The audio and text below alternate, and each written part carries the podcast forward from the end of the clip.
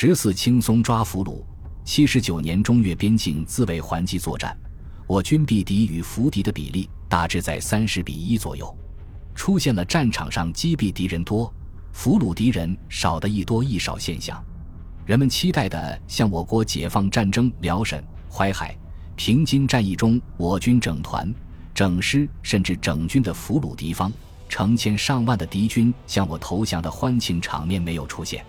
这不全是越军顽强和宁死不屈的缘故，实际上是由多方面的原因所造成。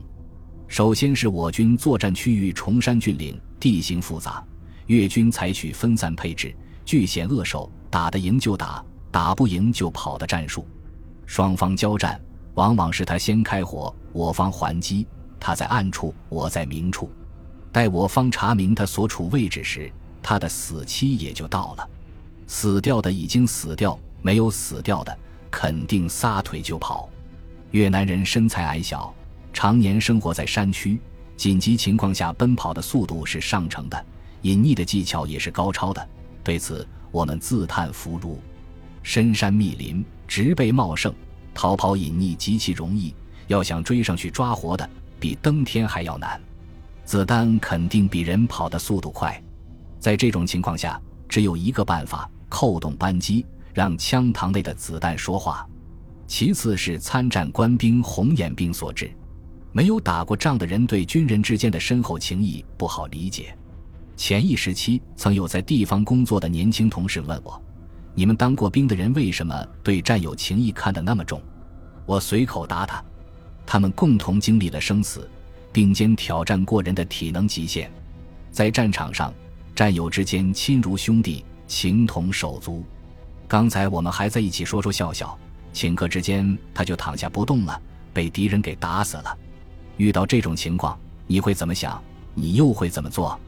激愤、发火、报仇是很自然的选择。你打我一拳，我肯定要还你一脚；你把我战友打死，我一定要让你的脑袋搬家。仗打到后来，部队都红眼了，还抓什么俘虏啊？挺麻烦的。我军有纪律，要优待俘虏，抓到他们不仅不杀，还好吃好喝好招待；抓到他们有伤的，还要给他们治伤，治完伤还要抬着他们走，翻山越岭，死沉死沉的。一个敌方伤兵要我们好几个人为他服务，因此大家抓俘虏的积极性普遍不高，这也是当时我军抓获俘虏不多的一个重要原因。其实想抓俘虏也容易。对于那些送上门来的俘虏，也是来者不拒的。二月二十五日晚，越南高平省省会以北广袤的山区乌云密布，伸手不见五指。四百八十六团三营在科菲地区与越军一场短兵相接的激战后，九连副连长李美生带领尖兵排，竞速的在山间小道上行进。一名被我军打得晕头转向的越军，以为是自己的队伍来到跟前。突然从草丛里钻出来，跟在九连尖兵排的后面，大摇大摆的行进。好家伙，送上门来了！